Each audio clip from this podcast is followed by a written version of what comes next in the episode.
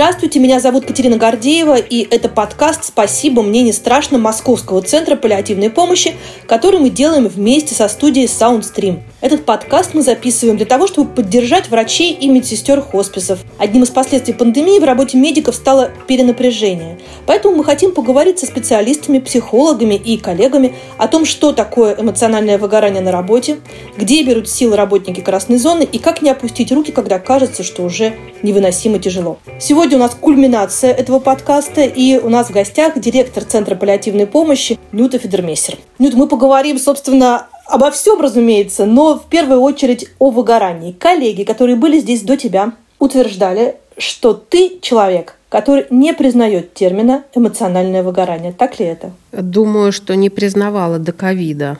Да. После ковида пришлось целый ряд жизненных позиций подвинуть.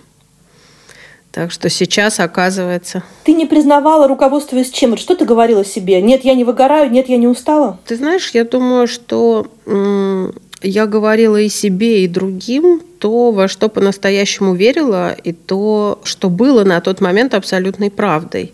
Э, в паллиативную помощь практически никогда не попадают люди случайно. То есть или их привела жизнь, и они там остались. Или это осознанный выбор, уже сделанный на основании какого-то жизненного опыта. Причем речь идет о сотруднике любом, о медике, о сотруднике каких-то вспомогательных служб, даже бухгалтерия, кадры. И люди эту работу очень ценят. Она для них источник сил – источник уверенности в том, что ты полезен, ты делаешь нужное дело, это придает силы всегда. И э, я очень обоснованно говорила, что эмоциональное выгорание и усталость настигают тех, кто сделал неправильный выбор. Если ты приходишь на работу и ты понимаешь, что каждый твой рабочий день – это определенная польза, если ты приходишь на работу и понимаешь, что ты просто не способен э, работать больше нигде, вот это твое, ты это любишь. Если ты приходишь на работу и ты загораешься на работе, а выгораешь тогда, когда ее нету, если ты из отпуска хочешь вернуться на любимую работу, то о каком эмоциональном выгорании может идти речь? Кто об этом обычно спрашивает? Спрашивают журналисты, ну как же вы, вы же работаете со смертью, да у вас же там умирают. Это все результат э, стигматизации. Это как говорить, что психиатр, который работает в психиатрической клинике, обязательно заканчивает жизнь э, с соответствующим диагнозом, или там все дети из детских домов – это дети алкоголиков и наркоманов. Да? То есть это вот все такая стигматизация. Конечно, те люди, которые работают в паллиативе, для которых это призвание, это люди, которые не работают со смертью и умиранием, они работают с жизнью. Да, конечно, они работают со слезами и горем, но хорошая паллиативная помощь – это, как я надеюсь, э, уже стало сейчас известно, хорошая паллиативная помощь – это тогда, когда не больно, не страшно, не одиноко, и когда жизнь на всю оставшуюся жизнь. И мы черпали всегда вот эти силы э, в родственниках и в их благодарности. Стандартный вопрос. Но у других врачей же пациенты выздоравливают, большая часть. Кто-то умирает. А у вас умирают все, никто не выздоравливает. Как вы в этом работаете? Где отдача? Отдача в изменении качества жизни и в невероятной благодарности, в потоке тепла и любви от родственников. И вот это вот понимание того, что на одного пациента приходится огромная-огромная многочисленная семья, и все эти люди с нашей помощью начинают э, иначе относиться к происходящему, они уходят в жизнь после смерти близкого человека э, не с травмой, а с опытом. Вот это нас держало всегда. И что сделал ковид? Ковид, вот это вот самое главное наше золото нашей работы, он это убил он убил взаимодействие с семьей. Речь о том, что родственники больше не могли войти в Центр паллиативной помощи и в хосписы, и вы с ними стали меньше пересекаться лично. Мы практически перестали пересекаться с родственниками из-за коронавируса, когда стали заниматься дезинфекцией пространства, да, наши мягкие диваны, наши коврики, наши картинки, наши цветочки, вот это вот все стало из хосписов уходить, то, что делало его похожим на дом и не похожим на больницу.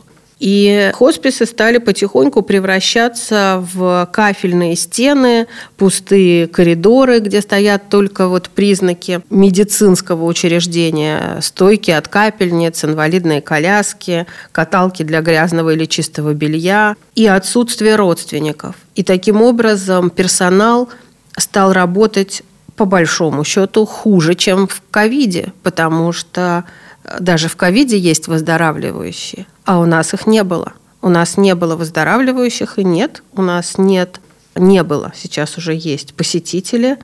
И вместо благодарности от родственников нам вслед неслись слезы и проклятия, что дайте, как же так, у меня умирает ребенок, мама, э, сын, муж, сестра, пустите, как вы можете не пускать. Ну и, в общем, конечно, это очень стало тяжело. И вот э, первая половина первой волны, да, это, наверное, апрель, май, июнь, наверное, вот эти три месяца. Это было невероятно тяжело, дичайший стресс, и мы не привыкли отвечать отказом людям на просьбы, понимаешь? Мы привыкли отвечать согласием. И ведь мы еще лишились, кроме родственников и волонтеров, и мы лишились огромного количества сотрудников, которые работают давно и которые были такими хранителями атмосферы и духа хосписного 65+, люди, которых мы перевели на удаленку. И на вот то, чтобы приспособиться к новым условиям, ушло лето и, наверное, начало осени, пока мы поняли, что нужно делать, как волонтеров пускать, как все-таки, э, не подвергая риску и опасности ни пациентов, ни сотрудников, ни посетителей, ни волонтеров, как продолжать работать, чтобы все-таки вот эта философия хосписной жизни, она к нам вернулась и чтобы мы смогли поддержать сотрудников. Но вот на тот момент, на май-июнь, частично апрель. Да, мне кажется, эмоциональное выгорание накрыло абсолютно всех, а потом многое поменялось, но, знаешь, не было возможности восстановиться. То есть, а где набрать силы, а когда отдохнуть? Мы сейчас поговорим о том, что изменилось сейчас в системе паллиативной помощи, почему сейчас могут волонтеры и близкие войти все-таки и в хоспис, и в центр паллиативной помощи. Но давай вернемся немного назад. В прошлый раз я разговаривала с психологом Центра паллиативной помощи Надеждой Лустенко, и она сказала, что речь о выгорании на самом деле была гораздо раньше, чем ковид, и это касается в очень сложной внутренней борьбе, с которой сталкиваются все люди помогающих профессий, борьба между «я хочу» и «я должен». Между «я хочу» и «я должен» что ты выбираешь? Ты знаешь, я не считаю этот выбор правильным потому что если между «я хочу» и «я должен», если это антагонисты, то никакой выбор не сделает ни меня счастливым, ни кого другого счастливым. Счастливый тот человек, у которого эти понятия пересекаются. Хорошо, они пересекаются. Я хочу помогать, я должен помогать, я работаю в хосписе, я люблю свою работу, но где-то на окраинах своего сознания я понимаю, что у меня в принципе очень мало сейчас сил по разным совершенно причинам. Но я должен идти на работу, меня там ждут. Отдых. Вот э, что достаточно тяжело сегодня в системе организации паллиативной помощи в стране, это то, что у сотрудников в этой сфере нет льгот, которые должны были бы полагаться. У них э, не самый большой отпуск, у них нету каких-то там доплат за вредность. Знаешь, в Германии есть такое удивительное правило. Люди, которые работают в паллиативной помощи, они раз в 7 лет могут иметь год офф, то есть вообще год не работать, получая заработную плату абсолютно в том же объеме. Например, в Польше или в Великобритании у людей, которые в паллиативе, у них э, другой совершенно размер отпуска. Сколько? Ты знаешь, он у них, наверное, надо честно сказать, примерно такой, как у нас, но только там у людей в других профессиях этот отпуск меньше. Mm-hmm. По-моему, там получается один календарный месяц, а в других специальностях медицинских он меньше. И там еще так называемые bank holidays, они тоже обязательные выходные дни. То есть у нас вот даже 31 число сейчас у кого-то выходной, у кого-то не выходной. Дело еще в отношении общества. То есть у нас э, общественное мнение по отношению к людям, работающим в паллиативной помощи с неизлечимо больными людьми, вот это вот общественное понимание более или менее того, что это, оно ведь изменилось совсем недавно, несколько лет назад, когда людям вообще перестало быть стыдно или неловко говорить, где они работают. А когда мама была жива, это было. Сказать, что ты работаешь в хосписе, это ой-ой, что вы вообще, кошмар какой. Прям Для тех, кто вдруг нас слушает, люди, которые не в теме, да, то твоя мама – это Вера Васильевна Миллионщикова, э, чье имя носит первый московский хоспис, которая, собственно, его и основала, и которая пионер паллиативной помощи в России. Да, именно так. И вообще все слова, связанные с нашей работой, тогда, когда начинался фонд «Вера», например, я очень хорошо помню, как мы с Таней Арно, членом попечительского совета, пошли на эфир на Первый канал. Была передача «С добрым утром», нас пригласили. Это были очень редкие тогда приглашения на интервью. И при подготовке к эфиру нам продюсер сказал, что слова «смерть», «рак», «хоспис», «умирающий больной» не произносить. И мы такие, ну мы пошли тогда, а что нам? Давайте мы на футболке их напишем, а что нам произносить? Конечно, сейчас это изменилось, но я, наверное, с Надей Лустенко соглашусь в том, что эмоциональное выгорание у нас в Центре паллиативной помощи у людей действительно началось до ковида. Это связано в том числе с очень бурным ростом организации, когда такое количество людей новых появляется и набирается, что они не успевают приспособиться к иным абсолютно правилам. Они приходят из другой медицинской организации, где все было не так, и даже если они рады изменениям, даже если им по кайфу то, что здесь э, приветствуется инициатива, то, что достаточно доброжелательное руководство, то, что мы стараемся очень, чтобы у нас не было такой выстроенной иерархии, заведующий врач, медицинская сестра, санитарка, у нас это все команда. Как бы это ни было здорово, это все равно стресс, да, изменение привычных правил игры и необходимость соответствовать иным требованиям. Это сложно, но мой опыт показывает, что все-таки через э, определенное количество месяцев человек начинает э, по-настоящему кайфовать и гордиться тем, где он работает, с радостью и благодарностью рассказывать э, друзьям о том, чем он занимается. И если человек уходит устав, бывают же разные причины для увольнений, правда? Но кто-то обиделся, там, не доплатили, кто-то поссорился с коллегами, у кого-то не сложились отношения. Это совершенно мы не рассматриваем, это не эмоциональное выгорание. Если человек уходит от усталости, то, как правило, это наши ошибки, наверное, и наши недоработки, но все-таки большинство людей уходят, поняв, что это был этап важный, но возможно, это не их. И сколько бы не было вот таких уходов, когда я думаю, господи, боже мой, ну куда она пошла? Ну зачем? Ну вот как мы будем без нее работать? Проходит буквально пара недель, и я понимаю, это правильно. Это правильно, это хорошо. Этот человек был не до конца на своем месте. Если ты на своем месте, то эмоциональное выгорание – это не результат работы твоей, да, как неотъемлемая ее часть. Это результат каких-то конфликтов и недоработок. Хорошо, рассмотрим другую ситуацию. Человек действительно любит свою работу, и он действительно создан для паллиативной помощи. Но внутри он выгорел просто в силу физической усталости. Но поскольку он создан для паллиативной помощи, он понимает, что сейчас уж точно без него не обойдутся. Он ходит на работу и доводит себя до состояния фантастического не очень правильное прилагательное, но крайней степени эмоционального истощения. Да, это бывает. И как быть в таком случае? Кто должен заметить, что человек находится на грани, ну, это уже назовем своими именами, депрессии? Мне бы очень хотелось, чтобы в системе паллиативной помощи было наставничество. То есть у всех сотрудников должны быть более старшие товарищи, особенно у тех, кто пришел новый на работу. Еще мне кажется, что очень много говорят о психологах в паллиативе. Так вот, психотерапевт или психолог, психолог именно, это сотрудник нужный прежде всего персоналу и родственникам, и в последнюю очередь пациенту. И профилактика эмоционального выгорания или профилактика усталости вот такой, являющийся результатом, по большому счету, неумения правильно себя расходовать. Вот это должно быть главным фокусом психологов.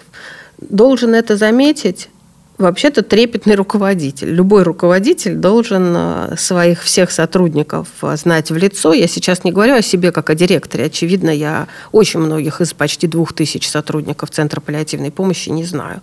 Но у меня есть непосредственная моя команда. Это 9 заместителей, те, с кем я работаю ежедневно. Конечно, про этих людей я по виду смс-сообщения, по голосу в телефоне, по самым разным, потому вообще как человек курит, стоит в курилке. Я буду знать, что у него что-то изменилось. Ко всем своим сотрудникам нужно относиться как к золоту.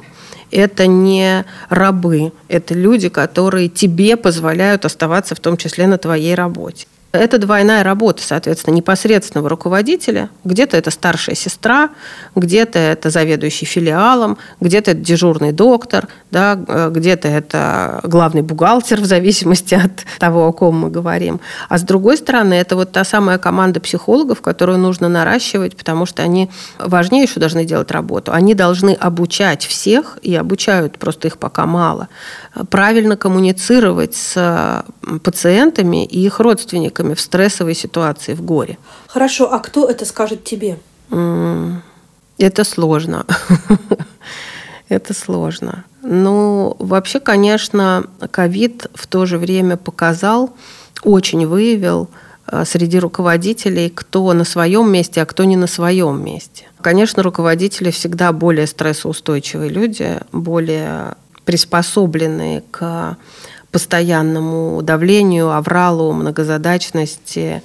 Я была ровно год назад в очень тяжелом состоянии эмоциональном, и никто мне не сказал, то есть, наверное, я не права, мне много кто говорил, но это же вопрос еще авторитета, да. А мне и муж говорил, и друзья говорили, так, ты загоняешься, достаточно, стоп. Я посылала их весело нафиг и говорила, не ваше дело, что значит загоняюсь, я же должна. И только на том этапе, когда я уже оказалась в больнице, я услышала врача, потому что было прямо вот действительно по-настоящему плохо. Но мне кажется, что никуда не денешься от собственных особенностей. Э, мы все равно такие, какие мы есть. Я не очень представляю, что э, я вообще способна услышать от другого человека слово «стоп» я должна научиться, и научаюсь, кстати, после 40 лет начала эм, этому учиться, сама себя дозировать и сама себя слушать, слушать свое тело и слушать свою голову. Иногда я сама только себе могу это сказать. И я сама себе могу разрешить куда-то не пойти, от чего-то отказаться, уложить себя спать, поняв, что э, работа все равно вся не будет сделана никогда. Послать нафиг кого-то, кто напрашивается на встречу, а я понимаю, что эта встреча мне не нужна, и она никак не встраивается в те векторы, которые я себе наметила на ближайшее время. Но вот я могу сказать, что на февраль Надеюсь, что это все состоится, и я на весь февраль хочу уйти в долгий отпуск за свой счет – это назревшее решение, результат невероятной не усталости и эмоционального выгорания, а вымотанности и отсутствия времени на то, чтобы, как ни странно, работать в тишине со своей собственной головой. Вот для меня вот это показатель. Если я или избегаю работы в тишине со своей собственной головой, или у меня нет времени на эту работу, это означает, что что-то не так выстроено в моем графике и в моей жизни. Мне этот отпуск нужен не для того, чтобы отдыхать, ходить по музеям, там, полежать на морском берегу. Мне этот февраль нужен для того, чтобы выспаться. На это уйдет там дней пять, я так полагаю. А все остальное время я действительно хочу проводить за рабочим столом с бумагами в тишине, без э, постоянно звонящего телефона, потому что у меня есть ощущение, что я перестала расти, перестала развиваться, что я не успеваю читать даже профессиональную литературу за последние два года очень много изменилось в паллиативной помощи. Плюс э, последние полтора года я много занимаюсь помощью людям с психическими заболеваниями, и мне категорически не хватает здесь знаний. Мне вот этот месяц нужен для этой тихой работы, для обретения обратно уверенности в себе, к которой я привыкла. Я хочу чувствовать, что у меня есть право руководить, чувствовать, что у меня есть право принимать решения. Вот я его утрачиваю от усталости. Вот это ощущение собственного права на принятие решений. Ну, то есть никуда не денешься от того, что многие люди сами себе ставят границы, да, а есть люди, которые не ставят. Но в целом команде, безусловно, нужна поддержка. Просто эмоциональное выгорание может быть связано и оно тогда необратимо, если ты неправильно выбрал себе работу, если это не твое. Вот поставить меня работать с детьми – я, конечно, поработаю, поулыбаюсь. Неважно причем, вот можно меня поставить... Ты же работала учительницей английского. Да, Кать, но я никогда не работала с маленькими детьми. Я очень хорошо помню такую ситуацию. Знаешь, я зашла в класс, где были дети, наверное, второй, третий класс, то есть маленький, зашла в кабинет. Была перемена, И на перемене дети там носятся. И вот мальчик такой был, маленький такой худенький мальчик, похожий на моих детей. Он лежал на полу, а на нем сверху сидела девочка, большая такая девочка, крупная, у нее такие большие щеки, большие такие пальчики такие мясистые на руках, такие хвосты, банты, у нее все такое большое. Она сидела на нем сверху и что-то там его как-то душила. У меня было ощущение, что ну все, сейчас ребенок просто ну, умрет, вот этот маленький. А учительница их, она сказала, Настя, встань, пожалуйста, с Андрюшей, ты что, не видишь, что ему тяжело? Она сказала это совершенно спокойно. Настя, значит, встала с Андрюшей, и как бы... А я начала захлеб... Я не... Ну, как это так? При этом эта же учительница заходит ко мне в класс, когда у меня 14-15-летние ребята сидят на подоконнике и друг друга, значит, выводят из состояния равновесия, вот так размахивая ногами и руками, говоря, ага, смотри, думаешь, упаду? Да, упаду, не упаду. Для меня это совершенно нормальная ситуация. Она чуть ли не стремглав побежала к окну, значит, спасать девочку. А если ты так побежишь, так она только я от тебя отстраняюсь, она как раз и выпадет. Это вопрос э, того, кто что может. С детьми не мое. Один единственный раз в РДКБ я была волонтером один день и поняла, что больше никогда я не буду работать с детьми. И как бы я ни начинала детский хоспис вместе с Лидой Маниава, ничего кроме чувства признательности от того, что этот детский хоспис э, теперь является ее ответственностью, а вовсе не моей, никаких других чувств я не испытываю, потому что я могу делать, если должно, но я бы не хотела всегда. А вот переход от работы со взрослыми и пожилыми людьми, неизлечимо больными, к взрослым людям, неизлечимо больным, но совершенно другим, да, психическими заболеваниями. Это тоже табуированная тема, тоже люди с ущемленными правами, тоже люди, которых старается система не замечать. Этот переход для меня естественный, это мое, это в мою сторону, и кроме э, подпитки, да, кроме сил, мне это ничего другого не дает. Я знаю еще в работе все-таки огромный объем персонала и в фонде «Вера», и в Центре паллиативной помощи, и в свое время в детском хосписе, сейчас в регионе заботы. Есть еще для руководителя одно правило важное. Любой сотрудник хорошо делает то, что хочет делать. Всегда очень важно спрашивать, а что вы хотите – а как э, вы видите, а где вам нужна моя помощь. У меня проблемы с э, тем, чтобы дать человеку свободу и делегировать ему очень много полномочий, но узнать мнение, услышать позицию, окружить себя людьми на каждом направлении гораздо более умными на этом направлении, опытными и яркими, чем я и понимать, что они знают правду, которую я не знаю, то есть оставить менеджеру менеджерскую работу как э, капитан команды знатоков.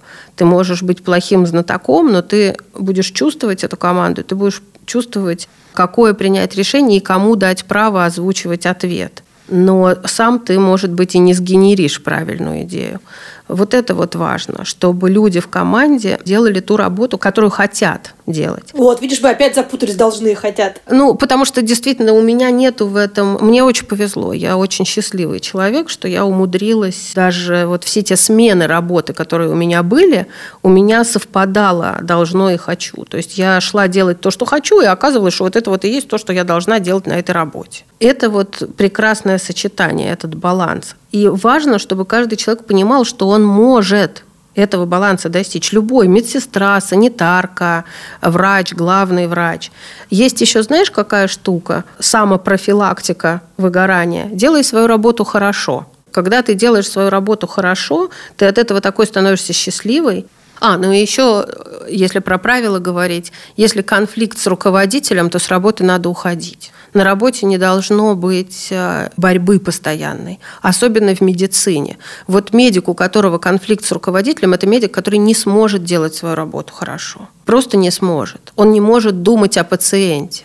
Для меня потрясающий пример – это вот то самое Поречье, э, Дом Милосердия в Ярославской области, в селе Поречье, Дом Милосердия Кузнеца Лобова, где часть персонала сегодня – это те же люди, которые там работали и пять лет назад. Те же люди, при которых каких-то бабушек и дедушек привязывали, которых запирали умирающих в комнате и не заходили, пока они не умрут, которые были обоссаны, обосраны в пролежнях и так далее – вот эти люди остались частично работать сегодня, У них все эти бабушки и дедушки залюбленные, обихоженные. Нету никаких проблем с тем, чтобы они обращались к ним по имени, отчеству или по имени, как это принято в деревне.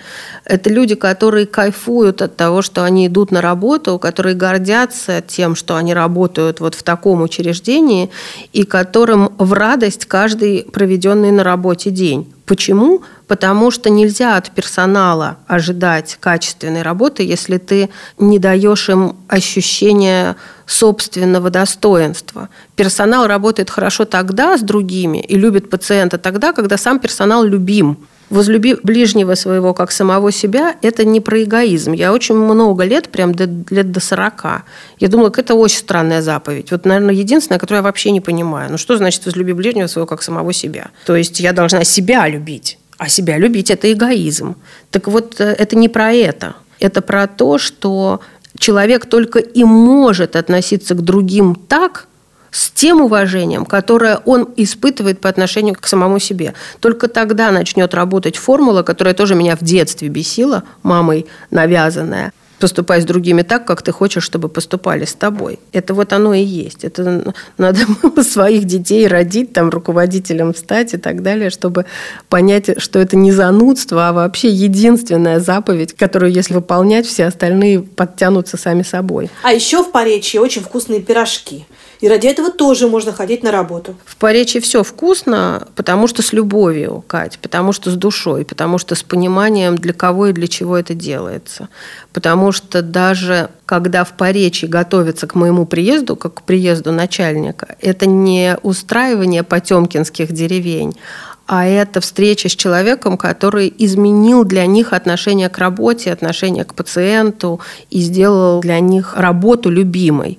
И поэтому они меня встречают не как начальника, а как дорогого гостя. Это потрясающее ощущение, поэтому туда мне всегда хочется возвращаться. Вот быть дорогим гостем – это кайфово, это прям потрясающее впечатление. Мы все время хотим, чтобы у нас так относились сотрудники к пациентам, но для этого нужно, чтобы когда сотрудник заходит в кабинет к руководителю, чтобы он себя таким чувствовал, дорогим гостем. Несколько последних вопросов. Этот год изменил что-то в твоей чуткости по отношению к людям, с которыми ты работаешь? Ты стала внимательнее приглядываться к тому, как они себя чувствуют, как они ощущают себя, не устали ли они, не дай бог, есть ли у них силы, есть ли у них желание? Нет, я не стала внимательнее приглядываться, но я очень четко поняла про каждого, знаешь, вот это вот выражение «пойду в разведку, не пойду в разведку». Я очень четко поняла, кто команда и кто нет. И у нас э, в начале ковидного периода, весной еще, прошел ряд увольнений, потому что ну, стало очевидно, что моя интуиция меня не подводила, да, что вот с рядом людей нужно расстаться.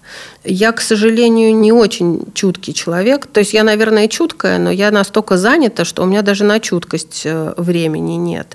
Но у меня потрясающая команда, и в этой команде есть люди, которые, например, могут так мне сказать – там, Нюта, позвоните, пожалуйста, Васе, ему нужно 5 минут вашего внимания. Или обратите, пожалуйста, внимание на там, Таню, потому что кажется, что она вот подустала, ей нужно сказать что-нибудь хорошее. И вот вся команда обладает этими навыками, они мне это говорят, говорят, например, там, вам нужно принять участие в совещании, потому что вас давно не было эта командность, это понимание доверия между нами, это потрясающе. Вообще команда в Центре паллиативной помощи вся, и команда моя, которая помимо Центра паллиативной помощи, это и фонд, и регион заботы, и непосредственные вот помощники, это настолько люди заинтересованы в деле и в результате, что для нас все-таки не эмоциональное выгорание, а просто усталость. Нам, чтобы восстановиться, надо просто вот новогодние праздники отоспаться, побыть с семьей, поржать, выпить, отдохнуть по-настоящему. Это не выгорание, это просто, знаете, когда надо просто лампочку поменять, перегорела, ну, новую поставить. Вот за, за Новый год поставим. И последнее, то, с чего мы начали, что сейчас изменилось в хосписах и в Центре паллиативной помощи, как вышло так, что люди, родственники, волонтеры могут заходить, и это замурованное окно опять открылось? Здесь два аспекта. Первый, мы все по-настоящему оценили преимущества открытых 24 часа в сутки дверей и преимущество работы с волонтерами только тогда, когда этого не стало. Это оценили все, потому что когда ты только заводишь волонтеров и родственников, персонал сопротивляется. Лишние глаза, лишние какие-то люди, которые будут что-то от тебя хотеть. И на первом этапе это довольно большой объем сопротивления. Зачем нам это? Ну, мы же так привыкли. Но постепенно за там, почти пять лет работы это стало нормой. И когда эта норма вдруг исчезла, и оказалось, господи, ну действительно, у персонала-то нету времени красить ногти пациентам. Ну, нету. И концерты устраивать нету времени. И сидеть час и говорить по душам нету времени. И когда родственников нету рядом, они начинают додумывать, как за закрытыми дверями реанимации, считать, что плохо относятся, не обезболивают. Агрессия родственников – это их способ реагировать на невозможность самому быть рядом со своим близким. Если я не могу быть рядом со своим ребенком, я буду все время недовольна тем, что делает няня. Ну, потому что это же не я, это же все равно хуже, чем я. И когда стало понятно, что эмоциональное выгорание, вот оно, оно в некачественном функционировании системы, разбитой ковидом. Когда стало понятно, что сотрудники перестали хотеть, у них осталось только «я должен», и когда стало понятно, что философия просто вот убивается, мы сели на совещание с тем, чтобы подумать, как это изменить. Что послужило причиной закрытия? Эпидемиологические нормы, да? новые правила. Нам нельзя собираться вместе, потому что, собравшись вместе, мы передаем вирус. Уже на тот момент ряд людей переболело, и мы понимали, что они не могут заболеть. То есть, если они не могут заболеть, и при этом они правильно наденут средства защиты, и будут у них обработаны руки, да, и будет маска, и очки, они не смогут и переносить тоже этот вирус. Поэтому мы решили вернуть сначала волонтеров, которых привлекали на хозяйственные нужды со многими хозяйственно-бытовыми вопросами действительно персонал не успевает справляться самостоятельно, да и не должен.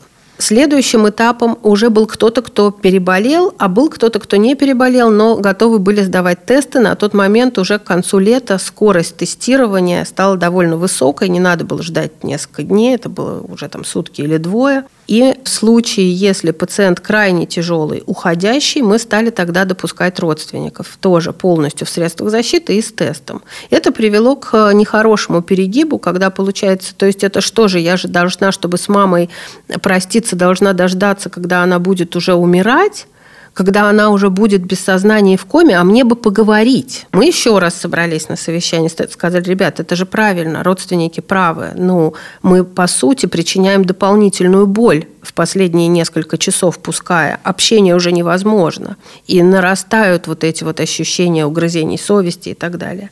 И дальше появились у нас в стране тесты, которые за 10 минут показывают, это как ПЦР, да, в носу ты берешь биоматериал и самостоятельно за 10 минут видишь результат. Корейские тесты, они Роспотребнадзором зарегистрированы, но они не учитываются в общей базе. То есть, если человек сам такой сделал тест, то Роспотребнадзор не знает, что его надо изолировать, там, закрыть и так далее. Но, тем не менее, если он ответственный, он, наверное, это сделает. И эти тесты дорогие. Говорить о том, чтобы родственники покупали, мы не можем. Не может государственная бюджетная организация, бесплатно работающая для пациента и близких, знаете, что потратите-ка 2000 рублей на тесты. Если отрицательный, то это некорректно. Поэтому мы нашли благотворителя, мы закупили тесты за счет средств московской биржи, распределили вот на все новогодние праздники, где будет сколько примерно посетителей. И получается, что на входе человек сдает тест, если этот тест отрицательный, то он надевает средства индивидуальной защиты, то есть ни он не заразит, потому что у нас тоже может быть инфицированный пациент, ни он не заразит, и тогда э, он допускается к. Проблема все равно с количеством людей остается, то есть мы не можем э, к каждому пустить в Новый год 10-15 друзей, потому что количество тестов все-таки ограничено. Родственников, давайте честно говорить, много не бывает потому что мы живем в сумасшедшем городе с сумасшедшим ритмом. И если на каждый стационар будет 2-3 человека ночью, которые придут, это счастье. Это счастье для пациентов, для сотрудников. Это профилактика эмоционального выгорания самое потрясное. То, как волонтеры украсили хосписы к Новому году. То, что сегодня, вот ты придешь в любой стационар, и сегодня сотрудники даже уставшие, даже в красной зоне, а у нас э, два хосписа красных и два обсервационных, и еще отделения в Центре паллиативной помощи, они улыбаются. Это видно через маску по глазам. Потому что невозможно не улыбаться, когда у тебя запах мандаринов, когда у тебя везде наряжены елки, когда какие-то разрисованные в Дедов Морозов тайвеки, и оказывается, что под карнавальным тайвечным костюмом скрывается директор или главный врач, или еще кто-то, и мы пели прекрасную переделанную песню «Земля в иллюминаторе ковидом э, у нас больна» для всех, вот, и видна. Так что улыбки вернулись к нам вместе с волонтерами и родственниками. Это очень круто. И я бы очень хотела, чтобы мы научились в этой новой реальности оставаться собой, оставаться местом, где нету пространства для боли, страха и одиночества. Чтобы мы поняли, а в хосписе это проще сделать, чем где-то еще, что коронавирус – это не самая большая трагедия. Коронавирус – это просто еще один виток. Приспособимся и к нему. Я бы очень хотела, чтобы, несмотря на мою жесткость и вынужденную жесткость многих а, руководителей, каждый сотрудник Центра паллиативной помощи, хосписа, вне зависимости от подразделения, чтобы он знал, насколько он ценен, дорог и любим, насколько это, знаете, тоже, наверное, пробуждение чувства вины в людях. Уж простите меня за это манипуляторство, но насколько каждый важен для того, чтобы у наших пациентов э, жизнь была полноценной до последнего не вдоха, а выдоха. Мы знаем, что последним бывает именно выдох, а не вдох. Вот каждый сотрудник – часть этого огромного дела. И я очень хочу, чтобы вот в этом знании, в этом осознании было счастье, а не усталость и боль. Есть э, прекрасные строчки у Бродского в конце рождественского романса – который я уже произносила на нашем Zoom-корпоративе. ну, и сейчас тоже, наверное, скажу. Знаешь, можно читать Левитанского чудесного, потому что что же из этого следует? Следует шить. Шить сарафаны и летние платья, ситься. Вы полагаете, все это будет носиться? Я полагаю, что все это следует шить. Следует жить, ибо сколько в юге не кружить, недолговечно ее кабала и опала. Так разрешите же в честь новогоднего бала руку на танец, сударыня, вам предложить. Но Левитанский немножко не по настроению в выгорание и вот в этот ковидный 20 год. 21 год – это 21 это очко, всем должно повести, и поэтому жизнь обязательно качнется влево. Твой Новый год по темно-синей волне средь моря городского плывет в тоске необъяснимой, как будто жизнь качнется снова, как будто будут свет и слава, удачный день и вдоволь хлеба, как будто жизнь качнется вправо, качнувшись влево. Вот, чтобы обязательно у нас у всех качнулось. И не укачало при этом. И не укачало. Большое спасибо директор Центра паллиативной помощи Нюта Федермейстер. Над подкастом работала студия Soundstream, редактор и продюсер Кристина Крыжановская, расшифровщик Вера Едемская, звукорежиссер Анастасия Мазуренко. А Центр паллиативной помощи этот подкаст создавала Виктория Мухина, Екатерина Высоких и дизайнер Мария Юркова. Горите, но не выгорайте. thank you